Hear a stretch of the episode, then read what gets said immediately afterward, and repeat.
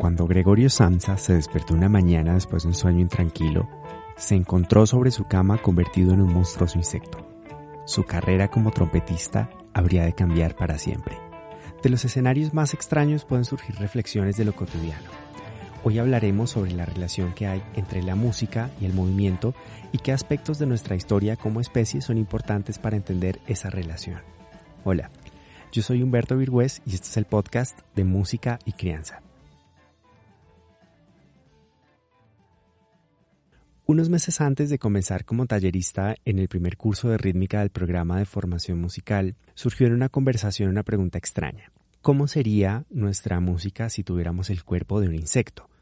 Al principio la pregunta podría parecer absurda, pero detrás de ese aparente absurdo hay muchas cosas interesantes que nos dicen por qué nuestra música es como es y por qué si nuestros cuerpos fueran distintos nuestra música también lo sería.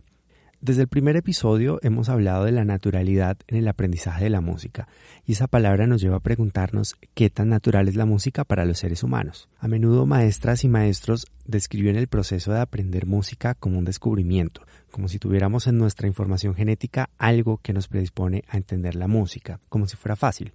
Y adivinen qué, en ocasiones puede no parecer tan fácil, y esto lo saben las personas que se dedican de forma profesional a la música, pero sí tenemos una predisposición para entenderla y para crearla. Y va a ser necesario ir atrás en el tiempo, y no un par de siglos, sino varias decenas de miles de años para desenmarañar el tema de hoy. Comencemos con una pregunta. ¿De dónde salió la música? Tenemos algunas ideas sobre el origen de las matemáticas, por ejemplo, o al menos nos puede resultar más fácil entender por qué llegaron a ser necesarias. Y no solo podemos explicar el nacimiento de las ciencias naturales, también podemos aventurarnos a pensar en la importancia de la pintura, en lo interesante que para alguien pudo haber sido pintar esas escenas maravillosas en las cavernas, retratando animales y jornadas de caza. También sabemos las ventajas de poder comunicarnos mediante la voz y la escritura. Sin embargo, cuando pensamos en música, el tema comienza a volverse muy complejo. ¿Podemos decir claramente para qué sirve la música o por qué la música existe? Por la sociedad en la que vivimos, sabemos que la música mueve emociones y que está presente en rituales, tenemos himnos, canciones de fiesta, música de espera, música para meditar, canciones para animar a nuestro equipo de fútbol, en fin, Conocemos algunas funciones que cumple la música en nuestra sociedad y la etnomusicología se ha encargado de explorar de forma muy muy juiciosa ese campo. Pero no está tan claro por qué la música existe y por qué es algo que aparece en todas las culturas conocidas y por qué es tan humana. De eso no se suele hablar.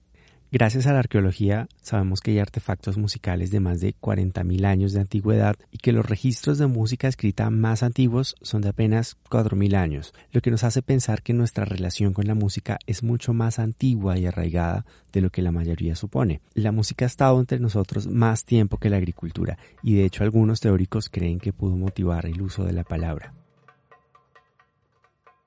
Desde hace unos años, disciplinas como la neuromusicología y la musicología evolutiva, entre otras, se han dedicado a estudiar algunos comportamientos y respuestas que al parecer son universales y que van desarrollándose a lo largo de la vida. Lo importante aquí es ver que no necesariamente son respuestas musicales, sino que tienen un alcance más amplio.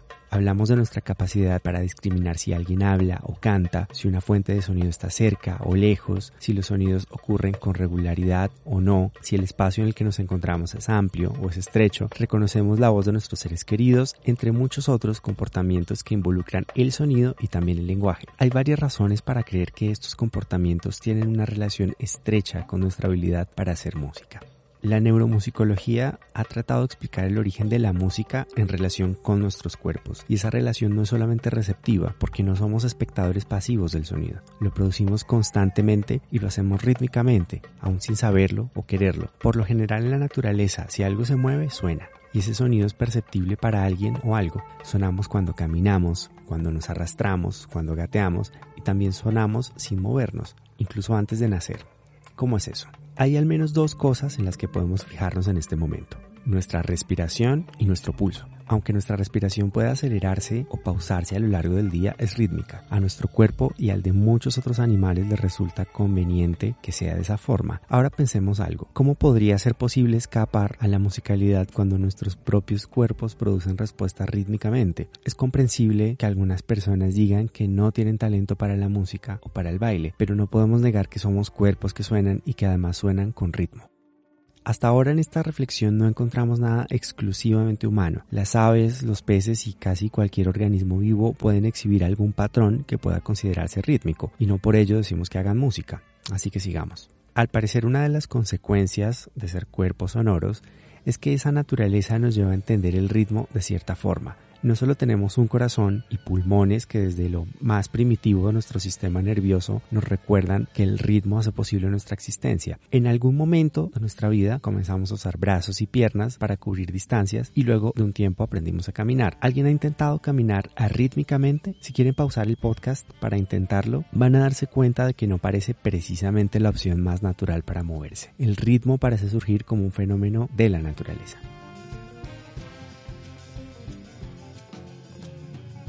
Ahora vamos a adelantarnos al momento en que los seres humanos encontraron algunas estructuras rítmicas que sonaban coherentes y sobre las cuales sus cuerpos podrían responder. En este momento de la historia evolutiva encontramos la relación entre la música y las emociones. Un patrón rítmico que sea fácil de seguir y que sea pegajoso va a sobrevivir en el tiempo. Eso lo sabemos de sobra. Esto tiene consecuencias en nuestra música. Muchos ritmos se pueden seguir con movimientos de los pies. Podemos poner una canción y caminar tratando de llevar el pulso. Es lo que hacemos, por ejemplo, en las clases de estimulación musical, hacer que el cuerpo encuentre la forma natural de entender la música, sin que medie la palabra ni el símbolo, solamente el cuerpo. Aunque cada cultura modifica y sofistica el ritmo, sigue siendo, al menos en la música popular y en lo que anteriormente conocíamos como folclore, y ahora como músicas tradicionales, una música que se puede seguir con el cuerpo, aunque por diferencias culturales y de exposición no siempre resulte fácil de comprender rítmicamente. Hace algunas generaciones, para algunas personas del interior del país, habría sido más fácil comprender con el movimiento un bambuco que un joropo,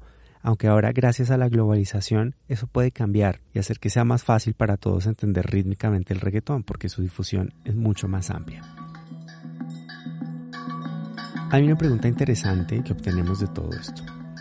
¿El ritmo sale entonces solamente de nuestro cuerpo o de algo que hay afuera? Y vale la pena preguntarlo porque la mayor parte del tiempo que llevamos habitando el planeta no han existido las grabaciones y encontrar el ritmo en la naturaleza no es tan común como encontrarlo en el cuerpo. Hay algunas excepciones, claro está, y la mayoría de ellas vienen del movimiento de los animales, como el trote del caballo, el canto de las aves, que además de ritmo tiene melodía. Eh, quien ha tenido una gotera en casa también sabe que son una fuente rítmica muy interesante. Las fases lunares y otros acontecimientos de larga duración, aunque clasificables como rítmicos, se escapan de nuestra posibilidad perceptual. Somos buenos percibiendo eventos agrupados en lapsos cortos, así que concluir que aunque el ritmo no solamente puede percibirse a partir de lo que ocurre con nuestro cuerpo, esa es tal vez la fuente principal que tenemos para entenderlo, así como el movimiento de los otros. Los seres humanos somos buenos imitando y hay evidencia de que esta habilidad para agrupar ritmos es reforzada por la observación y por la imitación. Si vemos a alguien caminando o bailando, nuestro cuerpo también agrupará algunos de sus comportamientos como si fueran audibles y hay muchas investigaciones sobre la naturaleza híbrida del procesamiento de esa información en el cerebro.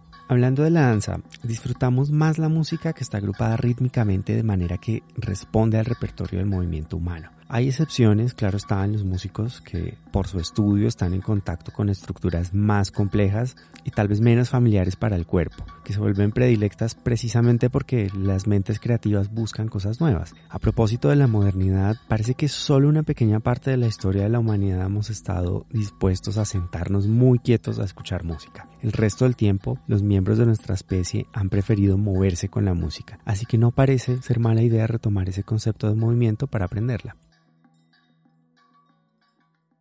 El título de este episodio nos prometió hablar de la relación entre el movimiento y la música. Por ahora podemos decir que encontramos movimiento en algunos procesos de nuestro cuerpo y que ahí está el ritmo, que no es poca cosa. Ahora bien, ¿qué hay de la melodía? Nuestros oídos pueden discriminar las frecuencias altas del canto de las aves y las frecuencias bajas del rugido de un león. Discriminar frecuencias parece una habilidad muy útil si vivimos en la sabana africana de hace 40.000 años. Tenemos que pensar en el valor adaptativo que tienen estas habilidades y cómo pudieron llegar a refinarse hasta permitirnos reconocer la tonalidad de una melodía, y es que mientras haya movimiento, regularidad y un cerebro curioso, habrá música y habrá nuevas formas de interpretar el mundo. Ahora no parece tan absurdo pensar que si tuviéramos cuerpo de araña nuestra música sería distinta, ¿no? Ahora nos puede parecer que la carrera musical de nuestro amigo Gregorio Samsa, ahora convertido en un insecto, sería muy diferente a la de cualquier humano. Solo una diferencia en la forma de respirar entre un organismo y otro tiene unas consecuencias diferentes en la forma en que se puede producir la música. Y si pensamos en todas las demás cosas que nos diferencian de otros animales, podremos encontrar cada vez más rasgos únicos que hacen que nuestra música pueda ser como es. Creo que en este punto ya es más claro porque es importante darle lugar al movimiento libre dentro del proceso de aprendizaje de la música. El movimiento ha servido en los espacios de clase, entre muchas otras cosas, para interiorizar patrones rítmicos y para comprender otras características de la música que no se pueden comprender tan fácilmente mediante el lenguaje o incluso mediante nuestros sistemas de escritura musical. Recordemos que así como el lenguaje apareció antes que la escritura, los cerebros humanos comprendieron el sonido y la música mucho antes de generar formas de escribirla. Nuestra especie estuvo más de 30.000 años en medio de la música y el sonido sin escribirlo.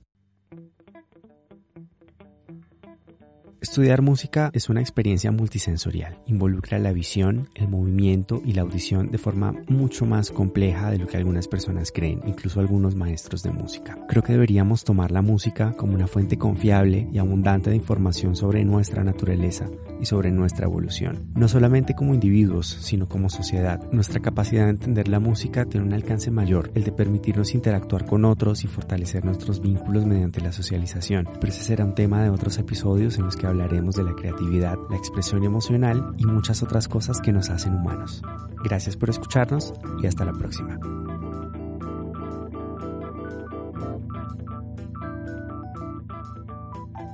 Este espacio fue creado por el programa de formación musical desarrollado por el Centro de Extensión Académica de la Facultad de Artes de la Universidad Nacional de Colombia.